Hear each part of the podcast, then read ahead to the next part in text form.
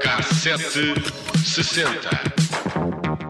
to provide facilities for a discussion of issues in the current political campaign by the two major candidates for the presidency. The candidates need no introduction. The Republican candidate, Vice President Richard M. Nixon, and the Democratic candidate, Senator John F. Kennedy. Pela primeira vez na história dos Estados Unidos, um debate entre candidatos à Casa Branca foi transmitido em televisão. John F. Kennedy, do Partido Democrata, versus Richard Nixon, vice-presidente e republicano, discutiram política interna num estúdio em Chicago. Estávamos a uh, 26 de setembro de 1960 e este foi o primeiro de quatro debates entre os dois candidatos. Quem viu pela TV deu a vitória a Kennedy uh, pela rádio. O mesmo dado foi uh, ganho por Nixon mas o pequeno ecrã levou a melhor e Kennedy ganhou as eleições presidenciais de raspão com 49,7% contra apenas 49, aliás, apenas não, contra 49,6% mesmo à justa, justa do uh, candidato republicano Nixon. E hoje, no Caça de 60, vamos recuar uh, à história desse 0,01 ponto percentual que Kennedy ganhou na, na, televisão. Kennedy era mais telegénico e era mais confiante do que Nixon perante as câmaras. O candidato republicano e vice-presidente dos Estados Unidos parecia nervoso e ainda por cima recusou-se a usar maquilhagem. Nixon saiu-se melhor nos debates, sobretudo no segundo e terceiro. No dia 21 de outubro, no quarto e último debate, os candidatos discutiram apenas assuntos externos. Como dizias, Vicente, quem ouviu o encontro na rádio não tem dúvidas da vitória de Richard Nixon, mas na televisão JFK estava com melhor aspecto. Tinha melhor aspecto. O fato fazia contraste com o fundo, eh, que era claro um, e que era ainda a preto e branco, claro, e Kennedy tinha um ar revigorado. Now, 90% of US households own a television. Good evening. The television stations of the United States are proud to provide facilities for a discussion of issues by the two major candidates for the presidency. Pelo contrário, o republicano estava adoentado, estava a chocar uma gripe, eh, mas não deu parte fraca, não tinha sequer um pozinho na cara, como se costuma dizer, suava do estado febril e isso era muito notório. Looks exhausted. He's straight from the campaign trail and is recovering from the flu. He also has a knee injury, making him appear uncomfortable and shifty. E a menos de três semanas depois, a 8 de novembro, Kennedy conquistou 49,7% dos votos numa das eleições presidenciais mais renhidas da história dos Estados Unidos, conseguindo superar Nixon por 0,01 ponto eh, percentuais. Chamada Nesga. Nesga mesmo. Um ano depois de deixar a vice-presidência, Nixon voltou à política, ganhando a indicação republicana para governador da Califórnia e, embora tenha perdido a eleição, Nixon voltou ao palco nacional em 68 numa candidatura bem sucedida à presidência. Tal como Lyndon Johnson em 1964, Nixon recusou-se a debater na campanha presidencial de 68. Os debates presidenciais transmitidos pela televisão voltaram em 76 e têm sido realizados em todas as campanhas presidenciais desde então. Nos primeiros anos uh, dos, uh, de, de, dos Estados Unidos, ou seja, destas, destas eleições, os candidatos presidenciais consideravam impróprio fazer campanha, o que não deixa de ter graça, quanto mais debater com os oponentes. Um, somente quando o senador democrata John F. Kennedy e o vice-presidente Nixon se encontraram num estúdio de televisão em Chicago, os indicados uh, uh, dos principais partidos se enfrentaram e então, enfim, a política nacional percebeu que aquilo era mais ou menos interessante. E os uh, primeiros debates presidenciais exigiram uh, do uh, Congresso a Lei de Comunicações de 1974, que exigia que as emissoras americanas oferecessem a todos os candidatos os, cargos, a cargos públicos, não apenas os dos principais partidos, todos uh, igual no ar, ao mesmo tempo, a fim de permitir legalmente que os debates presidenciais de 1960 fossem limitados apenas a Kennedy e Nixon. O Congresso respondeu uh, temporariamente essa disposição da lei. Uma revisão de 1975 pela Comissão Federal de Comunicações permitiu que os debates presidenciais entre os principais candidatos dos partidos fossem encenados, ou neste caso, uh, sem atos de, especiais do Congresso. Quando Kennedy e Nixon apareceram para o terceiro debate da campanha, não estavam no no mesmo fuso horário e, naturalmente, não estavam no mesmo palco. Ambos uh, apareceram atrás de pódios, em estúdios de televisão com um aspecto semelhante, Kennedy em Nova York e Nixon em Hollywood, na Califórnia. O moderador sentou-se num terceiro estúdio de televisão. A boa notícia para os candidatos é que eh, assim não tiveram de dar aqueles apertos de mão desajeitados ou fazer aqueles sorrisos forçados que Aqueles, normalmente... aque- aqueles abraços que, em que os braços não tocam Quem, realmente nas, quem- nas quem é costas. que se lembra disso em Portugal? Não, Também Não. ninguém. Também não. não. Eu, nós até Não somos calorosos. Não, eu não me lembro. Houve um aperto de mão que não aconteceu entre Manel Maria Carrilho Ah, e sim, Carmona, sim. E ah, Carmona eh, Rodrigues. Rodrigues, na, para, a- para a Câmara, Câmara de Lisboa. Teria- teriam beneficiado deste mesmo método, deste, deste debate. Se E, estivessem à distância, não É era? verdade. E de um evento televisivo norte-americano para outro, começamos eh, a componente musical do K760 com aquilo que a Judite faz com as décadas neste programa. Round, round, get around, I get around, yeah, get around, round, round, I get around, I get around,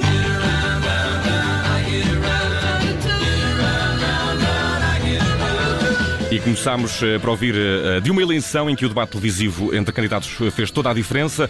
Um debate que aconteceu eh, neste mesmo dia, em 1960.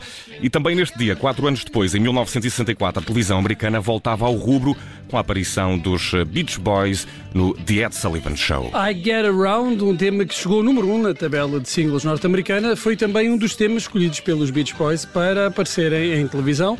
E se em 1960 houve debate de ideias entre Kennedy e Nixon, em 1964 o debate foi entre gritos e suspiros das fãs na plateia do The Ed Sullivan Show. Apesar do incontornável sucesso, não foram os Beach Boys a chegar ao ponto máximo de audiências desse programa. Esse sonho americano reverteu a favor de um grupo de britânicos em fevereiro, também em 1964. Já fizemos um cassete sobre isso. Os Beatles chegaram a uma audiência recorde de 73 milhões de pessoas.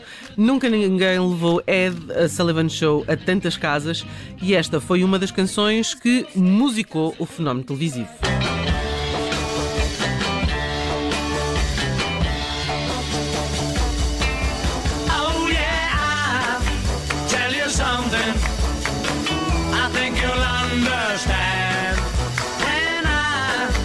Say that something.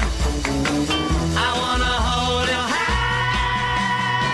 I wanna hold your hand. I Want to Hold Your Hand, uma das canções escolhidas pelos Beatles para apresentar eh, no The Ed Sullivan Show. O programa esteve no ar entre 1948 e 1971, marcou os domingos à noite nos Estados Unidos e entre essas eh, datas dava eh, no mais nobre dos horários, o, o domingo à noite. Ainda com os ouvidos na década de 60, prescrutamos o ano de 1968, ano em que os Pink Floyd tocaram no Queen's Hall em Dunoon, na Escócia. Escócia. Na Escócia. Nunca tinha ouvido falar disto. É uma. Pronto, É uma, espero é espero uma- ter dito bem. Sempre é, aprender. D- D- Downun e é uma, é, uma, é uma pequena cidade, uma espécie de Almada de É uma, Glasgow, um bocadinho é, mais é uma longe. localidade. É, é uma Almada, espécie de Almada de Almada. Glasgow. Se fosse Almada eu sabia dizer. não é? Bem, tudo isto seria irrelevante caso não tivesse havido mau tempo. O segredo desta história é de facto a meteorologia. Neste mesmo dia de 26 de setembro, em 1968, o tempo na Escócia não estava famoso. Como nunca Opa, esteve, não é? Que é estranhíssimo, não é? Muita chuva, vento forte levaram ao cancelamento de todos os ferries para Dunon, ah, uma cidade eh, separada de Glasgow pelo mar. Lá está a Almada. É Almada. É Almada. Na verdade, não é um estuário. Almada, o que nos separa de Almada eh, eh, aqui em Lisboa é um estuário É e não- verdade, e não é nos separa porque temos uma ponte. Mas pronto, determinados e destemidos. os Temos Pink- mais, de- temos mais do que uma sobre o. Tejo, mas para a para Almada são. É, Determinados e destemidos, os Pink Floyd não aceitaram as determinações desta intempérie, ah, contrataram um marinheiro, alugaram um barco e arriscaram navegar por um mar ah, algo turbulento. É assim E mesmo. A cruzada correu bem, os Pink Floyd chegaram a Dunoon e o concerto aconteceu no público. Contavam-se qualquer coisa assim como 400 pessoas, não foi? uma coisa É. intimista, É, portanto. foi um concerto muito intimista, E tudo- com e- direito e à tudo vida arriscada. E tudo até aos ossos. E com toda esta determinação, avançamos nove anos para ouvir os Pink Floyd. O disco Animals chegou em 1977 e por lá se ouvia no lado B esta magistral Pigs, The Three Different Ones.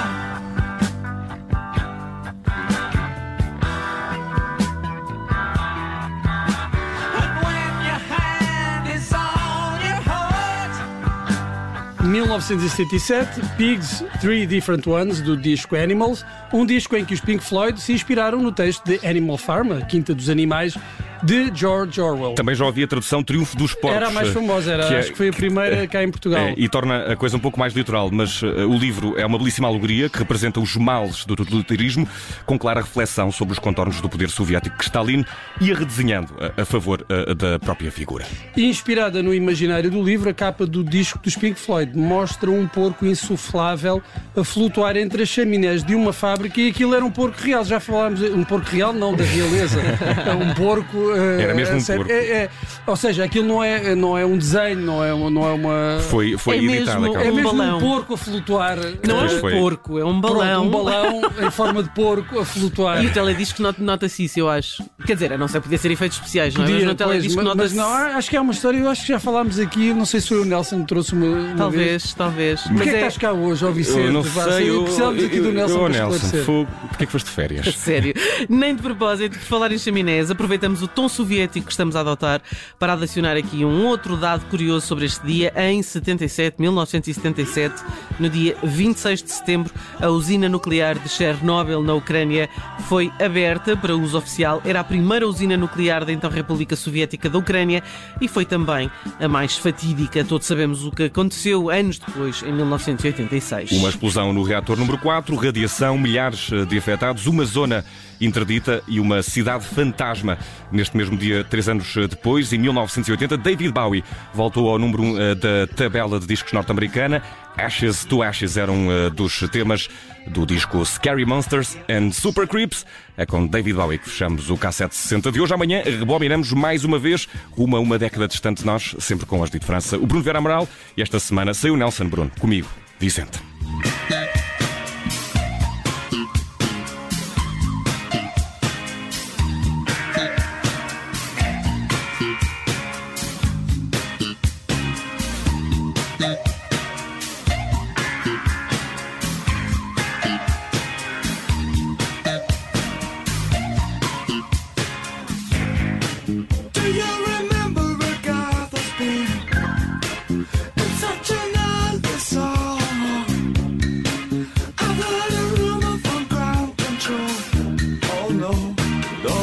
It's true. They got a message from the action man. I'm happy, hope you're happy too. I've loved all I've needed love. Saw the details fall away. The shrieking of nothing is killing. Just glimpses of